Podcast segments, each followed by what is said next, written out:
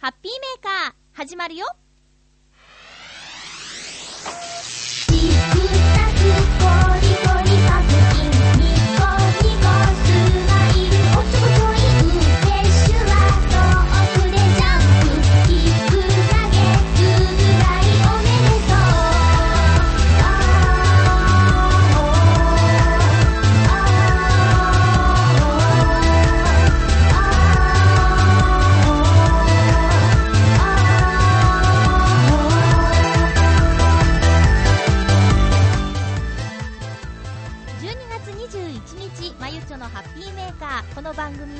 はハッピーな時間を一緒に過ごしましょうというコンセプトのもとチョアヘヨ .com のサポートでお届けしております。まずはいつものハピコメくじのコーナーから参りましょう。クリボーさん体調はもう大丈夫ということで安心しました。ナレーションの収録も無事できたようでよかったです。ありがとうございます。コージアットワークさん風邪から復帰したせいか今回の番組は若干弾けた感じが出ていたような病み上がりで無理しちゃいけませんよ。自分で聞き直してちょっと恥ずかしくなるぐらいでしたよ。ゆいさん不思議遊戯だよ不思議遊戯だよと念じながら聞いていましたが思いが通じてよかったです。ゆいさんの思いだったんだね。え七星さんまだ風邪ひいてます。しかしなんとか繁忙期は突破しましたのでありがとうございます。一日ずっと眠るより私はちょいと散歩程度に外出した方がいいようです。最近は車を停車場に止めて海を眺めて安らいでいます。281028さんケルのアクセントを教えてくれてありがとう。すっきりしてよかったですね。え急に寒くなったので体調に十分注意してください。ほんと寒いよ。えフクロウのキスさん私の高校の先輩の一人はとてもいたずら好きでした。例えば剣道部の合宿で他の部員たちにおにぎりを作って梅鮭たらことかの中身を示すシールをつけて出したそうなのですがこのおにぎりの中身は全部梅だったとか。当時は携帯電話はない頃だったのですが友人に明日暇ということを聞くためだけに電報を打って何事が起きたのかとその人を驚かせたりしていたそうです私もこの先輩に影響を受けていて今でも時折くだらないいたずらをしたりしています笑いということで皆さんありがとうございますえーと、七星さん、風、そう、長いんですよね。今年の風というか、この冬の風はね。私も長かったです。もう長い、とにかく長いという印象がありました。会社の忙しい時期は突破したということで、えよかったですね。うん。私もね、あの、ちょっと外出した方がいいみたいです。家の中にうつうつといても、なんか、あんまり元気になれなくて、寝れば寝るほどそわそわしたりもしたりしていけないんですけどね、まあ、近所のスーパー程度にちょっと出かけてみたりだとかですね、えーしたりしちゃってました、うん、海が見える場所が近くにあっていいですね、まあ、浦安も海は見えるんですけどね、えーありがとうございます。早く良くなるといいですね。クリボーさん。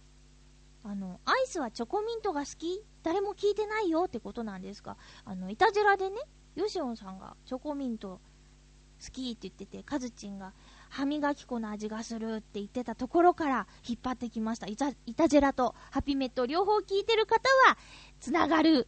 ワードだったと勝手に思って言いました。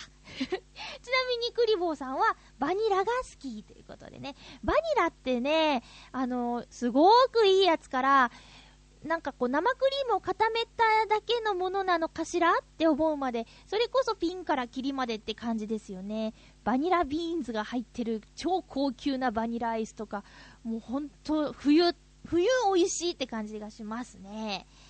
あとは、私、もしかしたら先週アイスの下りで言ったかもしれないんですけど、層のバニラがね、美味しいと思います、私。好きですね。こたつでアイスの話でしたよね。えー皆さんメッセージありがとうございます。ちょっと今回は寂しいかな。ま、いつもだいたいこんなもんですかね。6名ぐらいですかね。これ、サイコロをさ、9個じゃなくて、6個にしたらいいのかな。1から6までの数字を書いてって言ったら埋まるんですかね。超ネガティブ。ダメハッピーメーカーですよさあ、行きましょうハッピコメくじ。えー、最近当選された方、来んねえなーと思ってる方がいると思いますが、11月の頭ぐらいからですね、ちょっと滞っております。申し訳ございません。あの、ちゃんとお送りするので、気長に気長にお待ちください。すいませんね。それでは今回のハッピコメくじ、いくよー。ハッピコメくじくじハッピコメドンえい !9 番。はぁ、え、え、いないよ。9番はいません。ごめんなさい。いらっしゃらない数字を出してしまいました。先週のね、あのー、ハッピーメーカーの割と頭の部分で、夜更かしとかしてたらダメよみたいな話をしたんですけど、ちょうどね、私のアルバイトの休憩時間、午前3時から4時なんですけど、この時間にゆっこちゃんがつぶやいてて、ツイッターで。びっくりしたーってつぶやいてて、ちょうどハッピーメーカーを聞いていたらしいんですよ、その3時ぐらいにね。そしたら、まゆっちょに怒られたーって言って、つぶやいてくれててね、言わんこっちゃない。ねえ、ダメですよ、お肌に悪いわよってみんなも教えてあげてください。これからが大事な時なんでね。うん。みんなもそうですよ。あんまり夜更かししないでくださいね。もう私が夜更かしをするなと言ってもあまり説得力がないのは重々承知しているんですけれども、それでもね、あの、昼間働いている人は夜寝ないといけない。ですよ。えー、体調崩さぬようみんな気をつけてくださいね。先週はおねだりのトークもしましたけれども、ありがたいことにクリボーさん、聞いてくれたんですね。クリボーさんからのメッセージご紹介しましょう。まゆっちょ、リスナーの皆々様、ハッピー。言えてない。リスナーの皆々様、ハッピー、ハッピー。遅ればせながら、動物園にはポチだけ第24回聞きました。タイトルが寂しい、タイトルから寂しい内容かなと想像していましたが、全然違いましたね。あ、動物園にはポチだけっていうね。まあ確かに寂しい感じはしますけどね。そう、全然違うんですよ。そして、まゆっちょが演じた役、ハッピーメーカーから聞こえてくるまゆっちょのイメージと違ってびっくり。もしかして普段はあんな感じなんですか？だいぶ日にちが経ってしまいましたが、収録お疲れ様でした。ありがとうございます。これはさ、ハッピーメーカーから聞こえてくるまゆっちょのイメージっていうのは、これあの、限りなく素に近いまゆっちょなんですよ。それと、イメージと違ったってことは、ちゃんと、あの、まゆっていう役を演じてたと、クリボーさんは評価してくれてると感じていいですか？そう受け取っていいですか？あの、演じてるんでね、ハッピーメーカーとは違うんですよ。しかも、博士っていう立場でね、あの、こんな博士はなかなかいない。こんな博士がいたら楽しいと思うんですけどね。あいろいろと、その、ね、師匠が亡くなったり、いろいろしてるんでね、背負ってるもののある役だったんですけれどもね、ありがとうございます。聞いてくれて嬉しい。え、25回、ボイスドラマの完結の回ですけれどもね、それもぜひ聞いてください。残念なことにこの動物園にはポチだけ、年内で番組終了ということでね、あの、1年間の期間限定だったらしいんですよ。私、ボイスドラマとか、ゲスト出演とかした段階で知らなくて、ポチのね、ポチちゃんのね、麦穂アンナちゃんのブログを見て、最後の収録してきましたなんて書いてあるんでびっくりしたんですけどね。いやあの、1回目から聞くことができる番組なので、ぜひ聞いてみてください。すごくハイテンションで面白いと思います。ヒラッチのツッコミ能力。もうバレーボールでね、どんなボールでも拾う選手のように、2人のゆうくんとポチのボケをですね、全部拾っていくから。すごいなと思います。ヒラッチすごいと思います。えなので、え動物園にはポチだけ、ぜひ聞いてください。私ゲストの回、ちょっとヒラッチとイライラ、イライラじゃない、イチャイチャして、イライラじゃない、イチャイチャしてたでしょ。ねえ。あれもちょっとなんか楽しかったな。こう大勢いるところで喋るの楽しかったですね。えー、よろしくお願いします。ありがとうございます。他にもね、聞いたよっていうメールをくださった方とかいるんですけどね、それは多分、あの、番組用じゃないと思うので、ここでは読まないんですけれども、どうもありがとうございます。えーと、呼んでいただけてね、ありがたいですよね。ゲストに来てなんてね。うん。ゲストに来てなんてね。えーと、まあ、どっかにまたプラッと出ることもあるかと思いますが、その時は、ぜひぜひチェックしてくださいね。ハッピーメーカーとは違うマユチョが聞けると思いますよ。あの多分どっかへ行く時は猫をかぶっているマユチョが聞けると思いますよ。そんなマユチョは、あまり求めてないかもしれないですけど、たまにはね、たまには、ちょっと落ち着いて喋ってるまゆちょもいいんじゃないでしょうか。落ち着いてないか、ポチはね。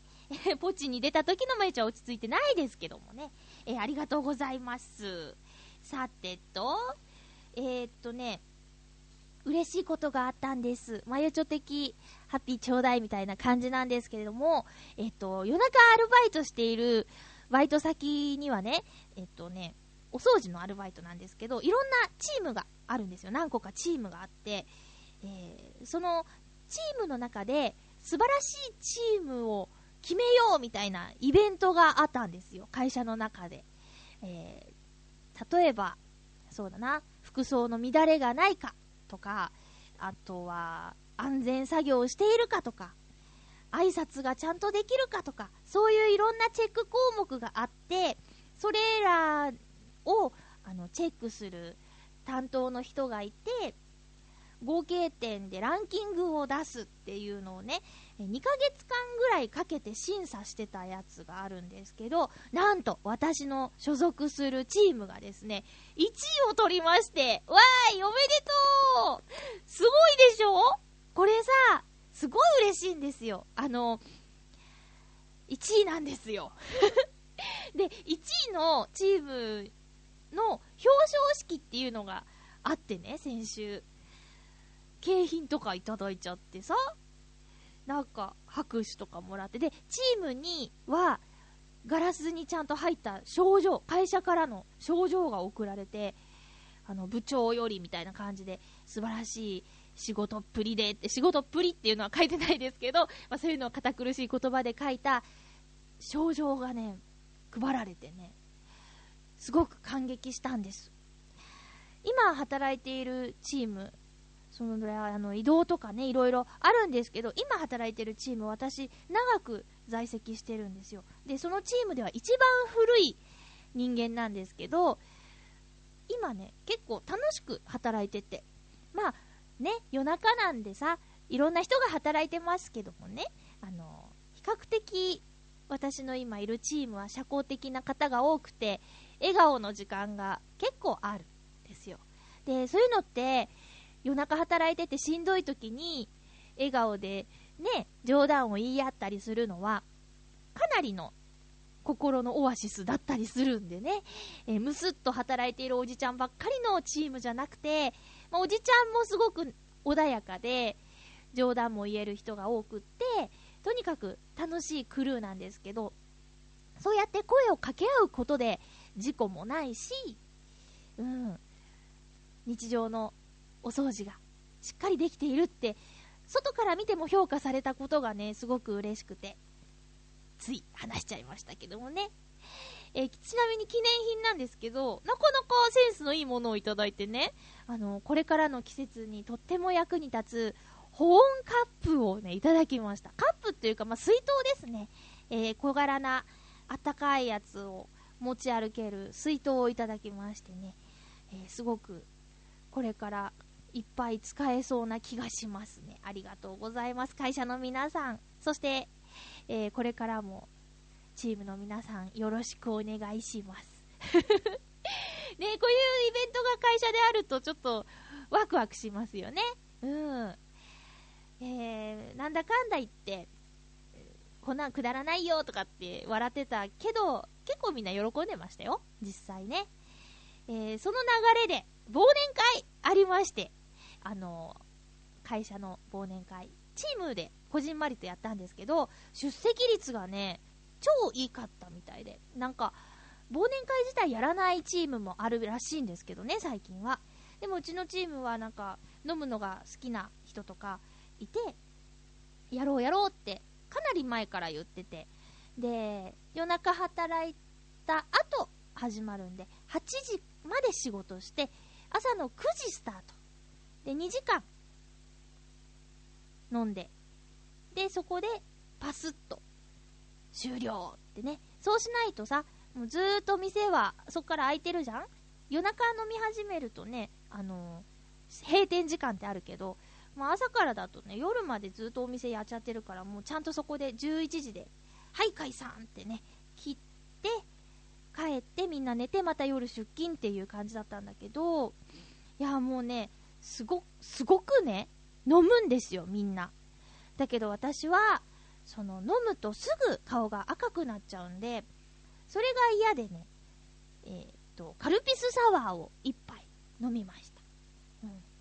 なんですけど、2時間かけて1杯飲んだのに、すごい顔が赤くなってて、みんなにね、嘘んって言われちゃいました。そんなにって。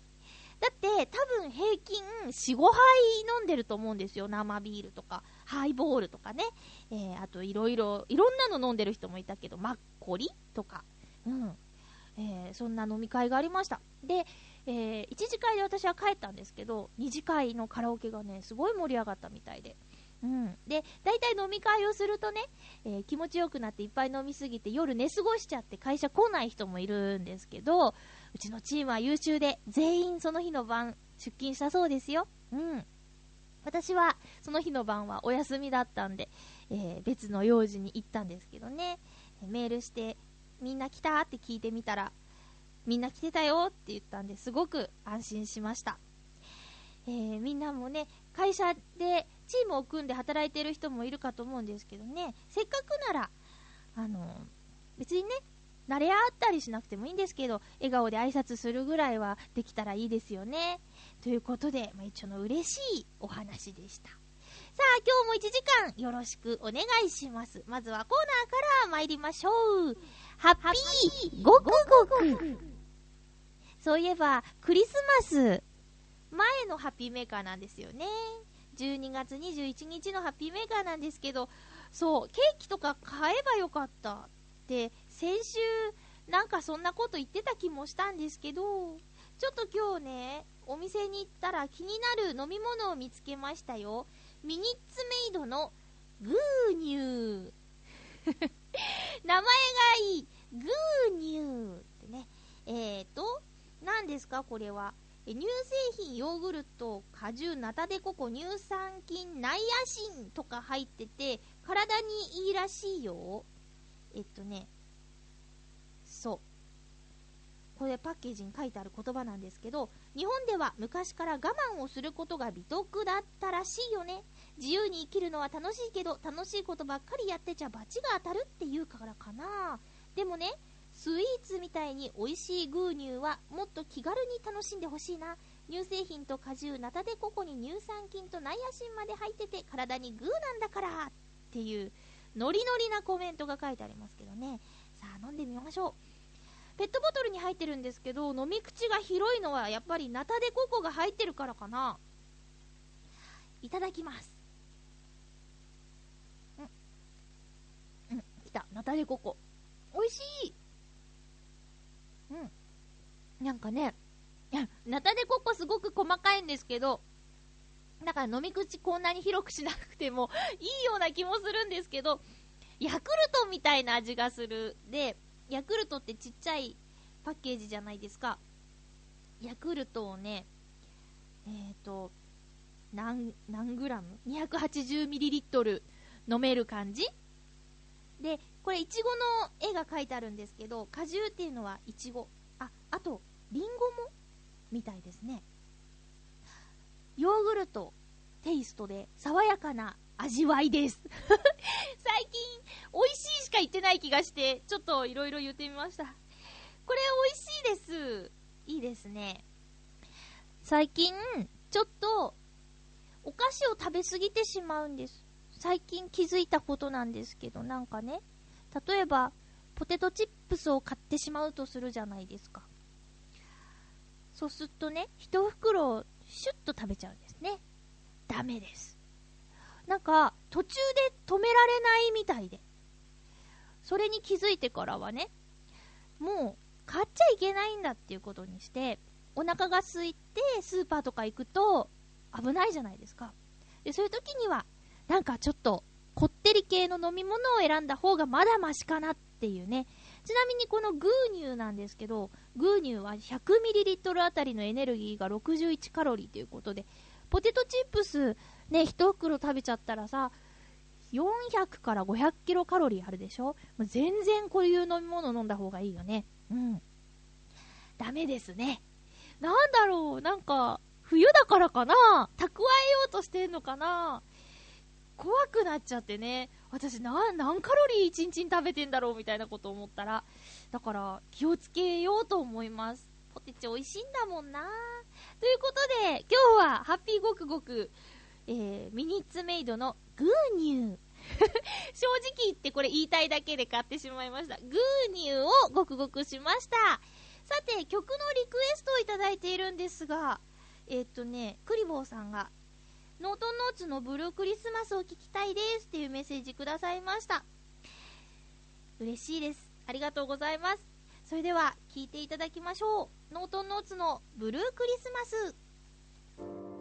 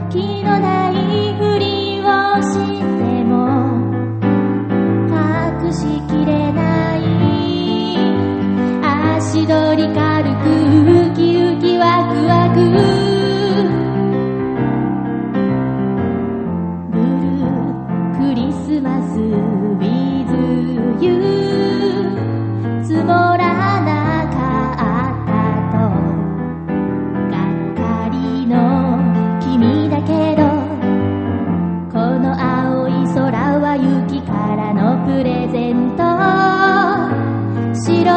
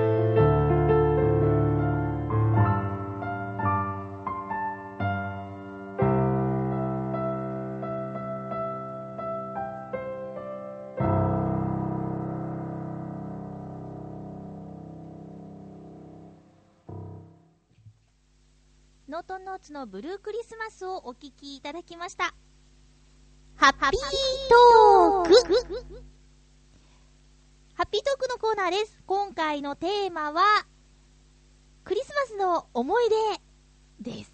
皆さんメッセージありがとうございます。まずは、その前に、あぶねえ、あぶねえ、その前に、えー、ハッピーメーカーにというか、まゆちょにクリスマスカード、クリスマスプレゼントが届いてて、嬉しいのですよ。えークリスマスカード、ゆいさんと、えっ、と、フクロウのキスさんから届いてまして、ありがとうございます、ゆいさん。ゆいさんのね、カードね、すんげえ可愛い仕掛けがあったよ。なんか、カードのとこに猫ちゃんがいて、猫の手がね、動く仕掛けがあってね、すっごい可愛いやつ。えお手紙もありがとうございます。そして、えー、フクロウのキスさんたらもう、ハピコメグジのとこに書いてくれてた先輩の影響なのかないたずらがありましてね。すごい笑いました。あの、チョアヘオ本部で受け取ったんですけど、私見て、すごい笑って、あの、ソファに笑いのお姉さんいたんで、あの、見てください、見てくださいって言って見せたら、笑ってました。笑いのお姉さん笑いをいただきました。はい。ありがとうございます。それから、プレゼントでね、あの、水なぎさんから、最近ちょっとメールご無沙汰なんで、ハッピーメーカー卒業しちゃったのかなって、えー、ね 思ってたんですけど、あのープレゼントいただきまして。えっ、とね、マカロンの形したね、ストラップすっごい可愛いやつと、あとね、DVD。DVD がこれまたすごいんですよ。あの、チームナックスの、去年だっけ？去年の、あの、舞台。あの、下荒井兄弟のスプリングハズカム。スプリングハズカムっていうね、大泉洋さんが脚本を書いたチームナックスのお芝居の DVD をいただいて、私、このチケットもね、水なぎさんに取ってもらったようなもんなんですよ。で、最前列でこのお芝居をね、池袋で見たんですけど、やっぱりね、こう映像でもう一回見れるっていうのはね、嬉しいですね。なんといっても大泉洋さんが書いたシナリオですからね。また思いもひとしおという感じなんですけれども、そんなプレゼントいただきまして、超テンション高くなりましたよ。どうもありがとうございます、皆さん。私のクリスマスのいい思い出になりましたよ。ありがとうございます。皆さんのクリスマスの思い出聞いていこうかな。旅人さん、ありがとうございます。まゆちょさん、ハッピー、ハッピー。クリスマスといえば、こんな話があったな私が小学生の頃、12月になると、おもちゃ屋のチラシが入ってました。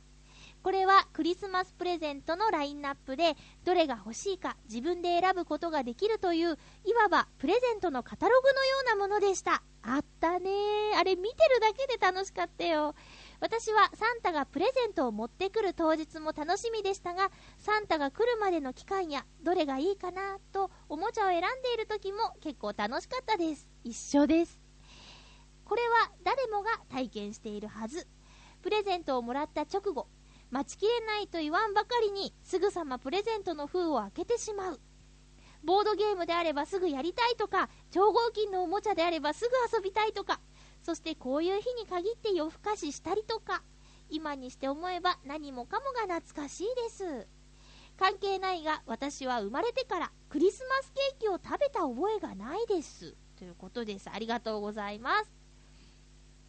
クリスマスケーキって、クリスマスに食べるケーキ？ですよね。えー、プレゼントのね、あの、おもちゃ屋さんのチラシすごいんですよ。大きいんですよね。例えば、例えば大きいチラシで入ってくるんですよね。普通のチラシよりも、なんか新聞サイズぐらいのバーンって入ってきてさ。ねえ。あれね、ほんと見るの大好きだった。で、そう、選ぶのね、選ぶの楽しいんですよね。で、今にして思えば、お母さんとか探り入れてくるんですよね。これ何がいい？何、どれ、どれが好きなの？みたいなこと聞いてきてくれるんですよね。あれで、目星をつけて、買ってくれてたのかな？嬉しいですね。えっ、ー、とね、私がね、子供の頃に、あの、もらったプレゼントで一番感激したのが、シルバニアファミリーっていうね、今でもありますね、おもちゃで。シルバニアファミリーっていう動物の手のひらサイズのちっちゃいお人形さんと、そのお人形さん用の家具とか家とかがあるシリーズなんですけど、結構うちね、シルバニアファミリーが定番だったんですよ。プレゼントといえば、誕生日、クリスマス。で、私、姉、姉がシルバニアファミリーが定番で、で、弟は、当時ね、トランスフォーマーとか流行ってて、トランスフォーマーのロボットとかが、あの、プレゼントの定番だったかなうん、そんなんだったんですけど、いつかのクリスマスにね、あの、ずっと欲しかった、あの、大きなお家っていうのをね、もらったんですよ、クリスマスに。でも、夢に見たような大きな箱に、大きな箱が枕元にあって、うわーって。で、気配で気づいちゃったのかな？なんか夜中に目覚めて、バリバリって開けて、すごく興奮したのを覚えてますね。えずっと大事に遊んでて、結局そのシルバニアファミリーたちは、あの、教会に寄付したんだったと思います。確か。ね今でもね、今すごい種類あってさ、びっくりしちゃいますよね。でも、たまにそのおもちゃコーナーとか行くと、シルバニアファミリーのところで足を止めてしまったりしますね。うん。えー、クリスマスケーキ。クリスマスのケーキって言ったら、街頭でね、サンタさんが売ってるケーキですかね。えっ、ー、と、いつかね、コンビニの前を通りかかった時に、最後の1個なんですって、売ってたケーキを買ったことがありますね。500円ぐらいのちっちゃい、ちっちゃい、でもデコレーションケーキなんですけどね。あの、買ったらサンタさんとポラロイド写真だったか、チェキか、チェキが撮れるよって言われて、なんか友達とね、一緒にワイワイっていう中だったらチェキも盛り上がるんですけど、私一人でもう終電ぐらいで帰ってて、コンビニの前で、ね、若いサンタさんとチェキ取るっていうのもすごく恥ずかしかった覚えがありますね。今年は旅人さん、クリスマスにケーキ買ってみるのはいかがでしょうか？ね、別にサンタさん乗ってなくてもさ、好きな、ね、カットケーキでもいいと思いますよ。クリスマスに食べるから、クリスマスに食べるケーキだからクリスマスケーキ。なんじゃない？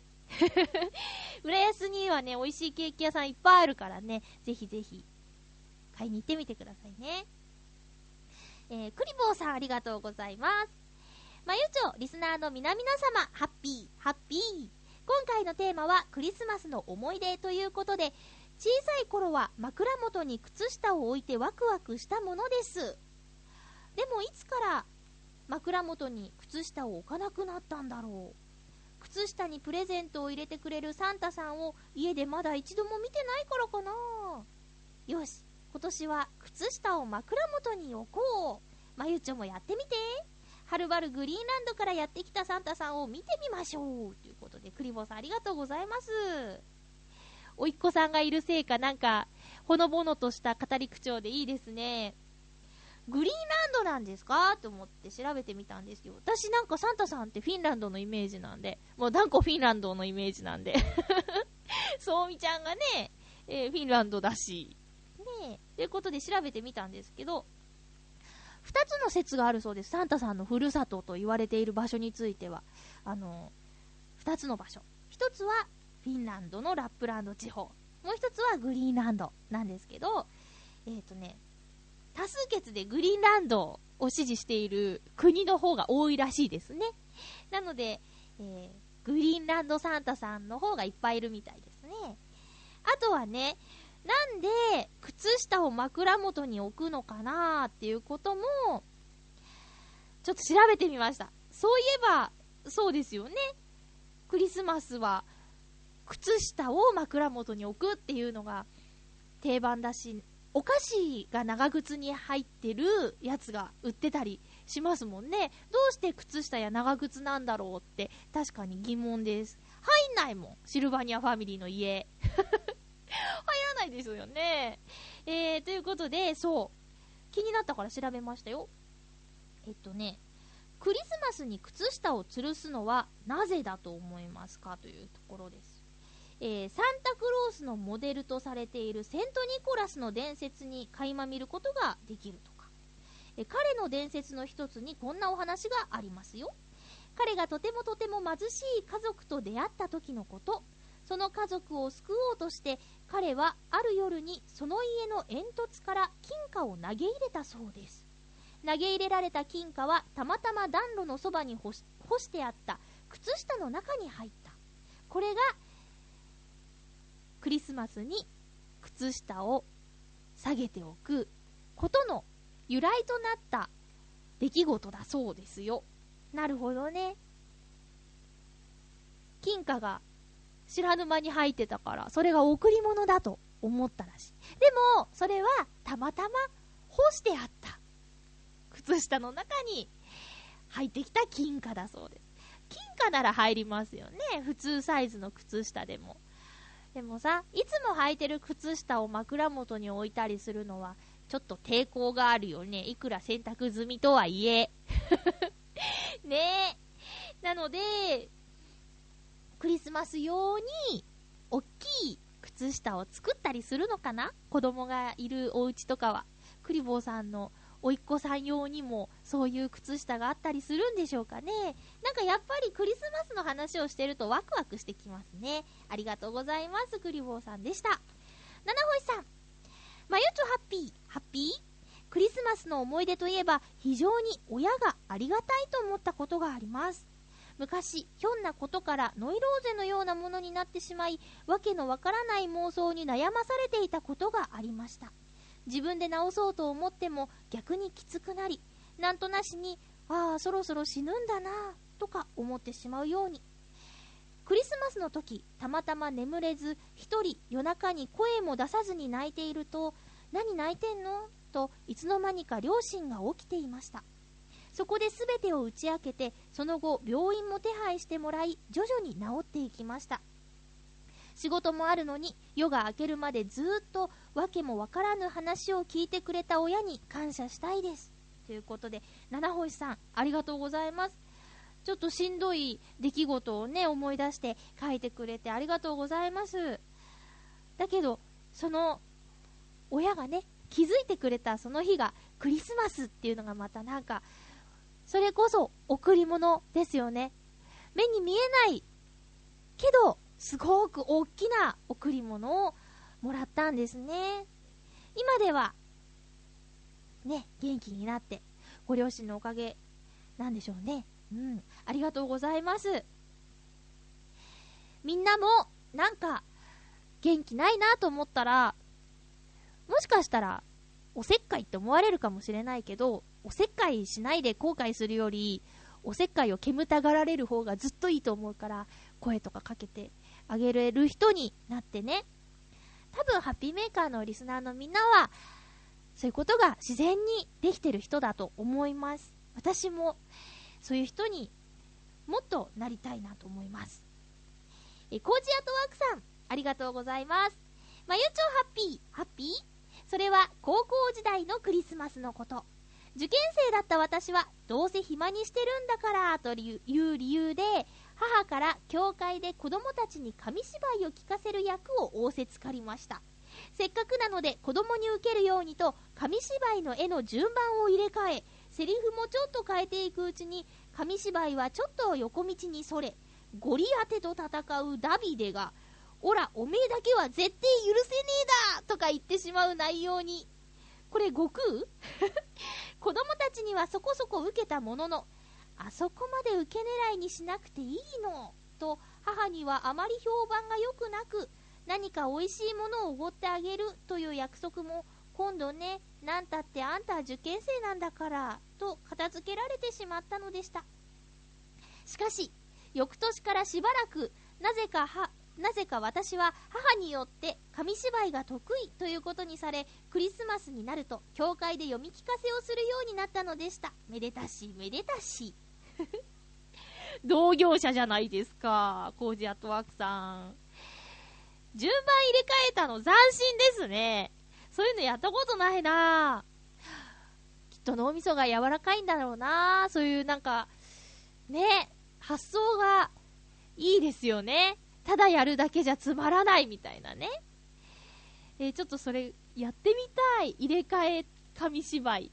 そりゃ入れ替えたらセリフも変えなきゃいけないですよね。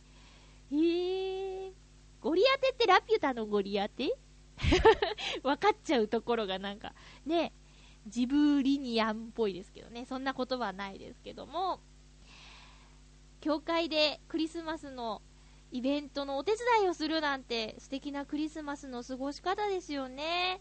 コジャトワークさんありがとうございます。続きまして、フクロウのキスさん、ありがとうございます。まゆちょさん、皆様、ハッピー、ハッピー。クリスマスの思い出について、まずサンタの思い出ですが、3歳の時に幼稚園から帰って、父に、サンタはプレゼントを持ってきてくれるのか？と聞いたところ、サンタなんていないし、もしいてもうちは仏教だから来ないと言われたことは忘れられません。切ねえ !3 歳に !3 歳だよ、パパだから、サンタを信じることが可能だったのは、幼稚園のパーティーの後、父が帰宅するまでの数時間といったところでしょうか、かっこ笑い。こんな感じなので、楽しい思い出はないのですが、今回の特例の悲しい話、かっこ笑いなら一つだけ。厳密にクリスマスの日だったかは覚えていませんが、北海道の大学のゼミでクリスマスパーティーをした日だというのは確実です。この日、私は好きだった女性に愛を告げて、見事に玉砕しました。かっこ笑い。彼女と私は結構仲のいい友人だったので、私には見込みがないというのは分かっていました。ですから、友人としては好きなので、これまでと変わらない関係でいたいと言われた時には、正直言って安堵したものでした。ただ、さすがにその場で気持ちの整理をつけるのは無理なので、気持ちの整理をつけるのは明日まで待ってほしいと言って、その場は別れて、結局朝まで半ば吹雪いて誰もいない街を歩いたものでした。ですからクリスマスになると、この夜に見たオレンジ色の街灯と静かにでもたくさん降っている雪の景色を思い出します。で、なんかちょっとブルークリスマスっぽくない？ねえ。さて、どこでこの話がかっこ笑いにつながるかというと、歩いている間に、将来同窓会などで話題の一つとして、私を振ったことをちょっとした自慢話にできるぐらいのいい男になってやろうという赤面者の可愛い決意をしたということでしょうか笑い。まあ彼女はそんなことを自慢にするタイプでもなかったのですけれど、しかし残念なことに今のところの私は選ばなくてよかったねという程度の男でしかありません苦笑でも同窓会などやってないので20代前半の頃の私の目標を叶えてやれるよう頑張ってみようと思っています。それではということです。ありがとうございます。主的な話でしゅね。大好き大好物でしゅまゆっちょこういうの。いいね。だって最後さまだこれから同窓会あると思うから、これから頑張ってみようと思うって、すごい前向きだし、いい、いい目標ですね。ねえ。あー、なんかほら、やっぱり私、ニヤニヤしています。こういう話を聞くとニヤニヤしてしまいますね。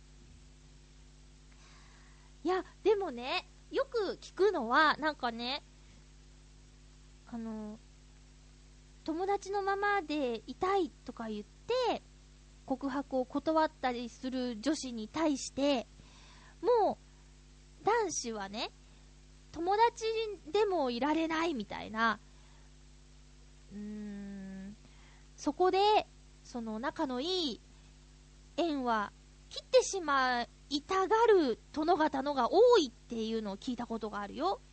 だから、まあ、告白をして、実らなかった場合、それまでの2人でいられないっていう事態が多いとか、なんかそれってすごく寂しいよね。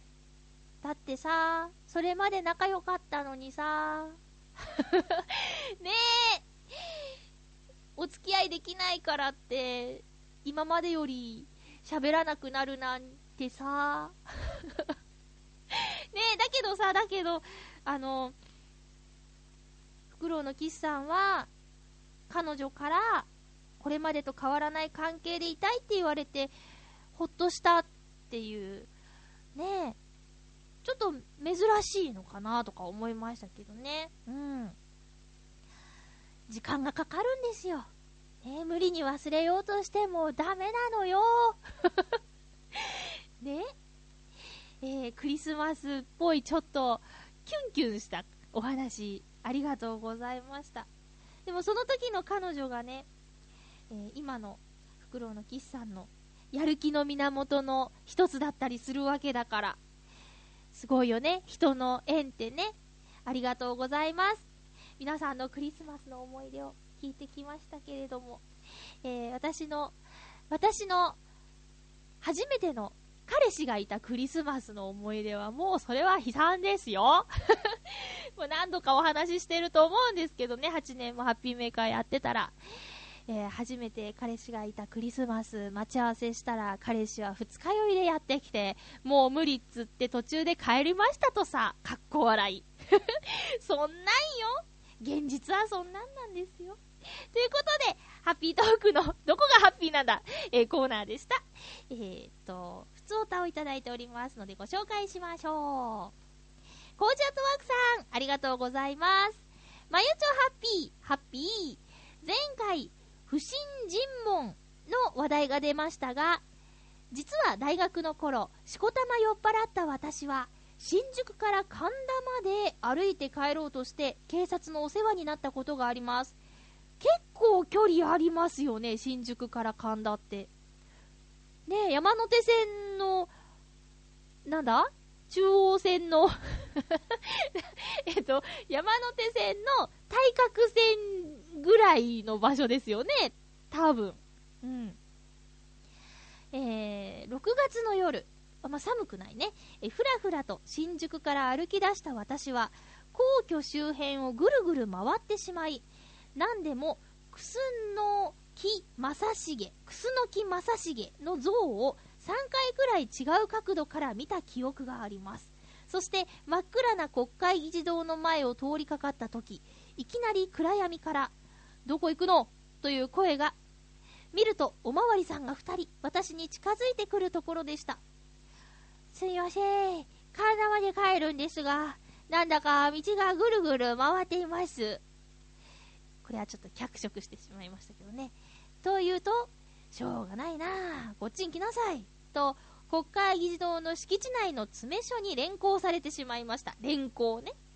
えしかし詰め所では調書を取られたり質問されたりすることもなくおせんべいとお茶をもらった上に地図で道を確認してもらい再び国会議事堂の門から外へ出てあっちが神田だからあっちが神田だから頑張ってねと送り出してもらい無事帰り着くことができました。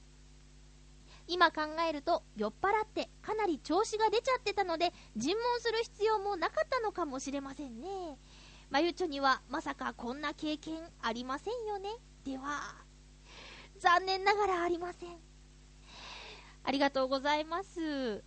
へえそうおまわりさんに声をかけられたことは今までないですね。でもね、しこたま酔っ払ってるけど、記憶はあるところがすごいですね。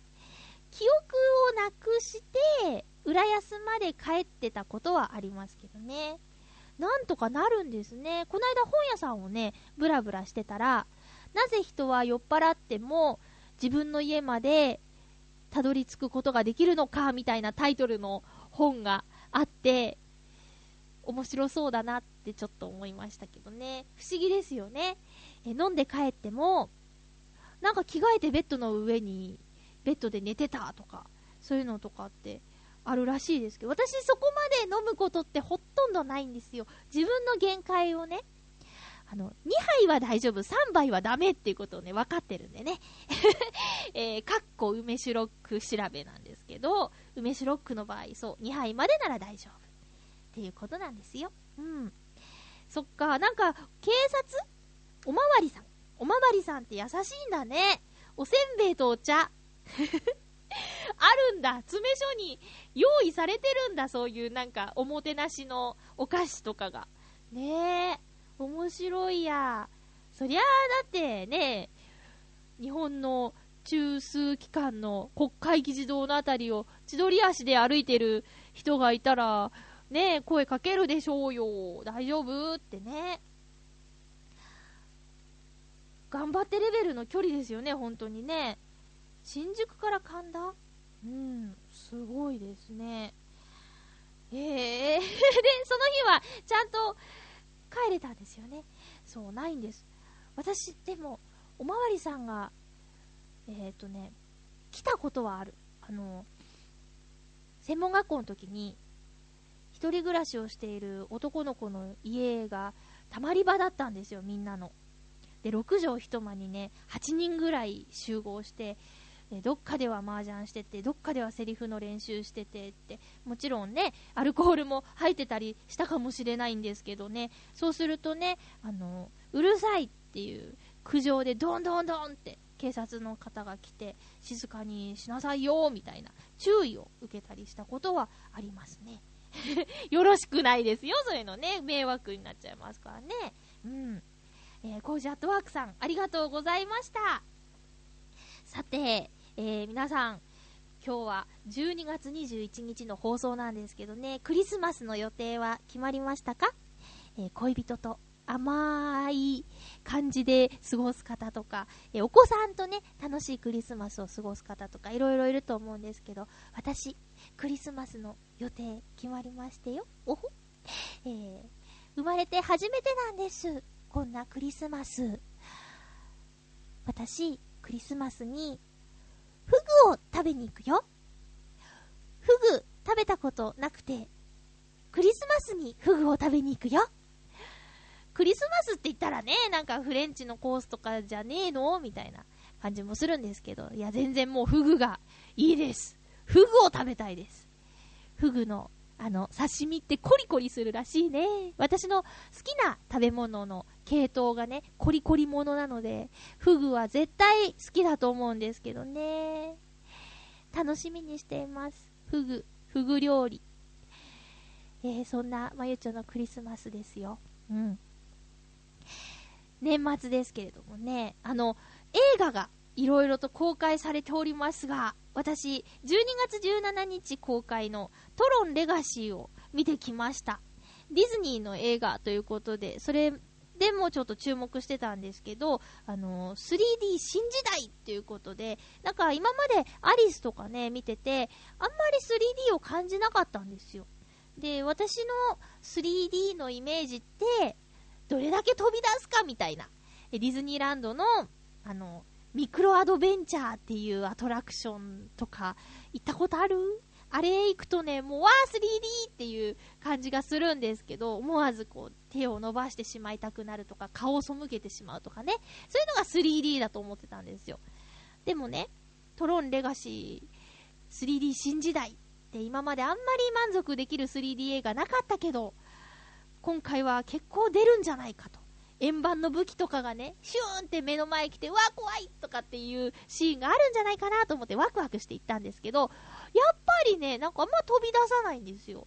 で、一緒にいた友達に聞いたらね、あの、3D ってあんま飛び出さなかったねって言ったら、3D って奥行きだよ？みたいなこと言われて、は、そうなの？って。奥行きがどれだけ増えてるかみたいなところなんだよ？って言われて、まあ、その人の意見かもしれないんだけど、まあ、確かにトロンレガシーは奥行きはすごかったですけどね。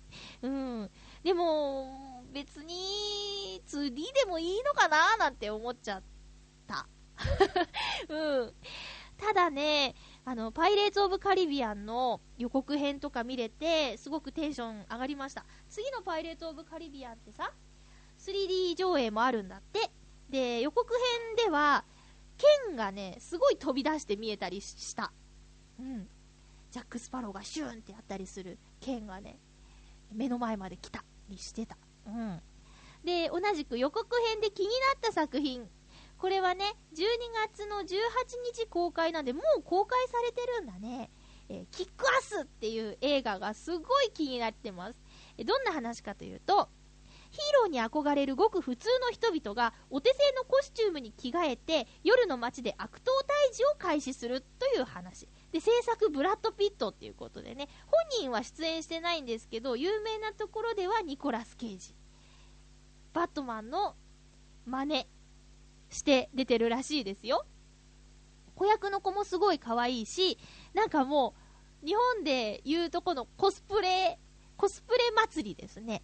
で、ちょっとおバカな登場人物たちが予告編では出てたんだけど、きっとだんだん成長していって、本当のヒーローになってくとかいう話なのかなって、えー、すごく面白そうだなって思ってます。キックアス。あのー、寒いからね、無理して外にいるよりも、映画館でこう、あったかい中、映画を見るっていうのも割といいかもしれないですよ。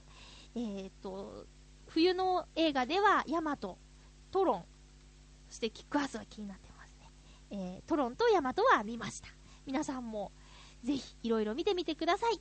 えさあ、次回は、2010年最後のハッピーメーカーです。12月28日の放送。12月26日日曜日に収録予定です。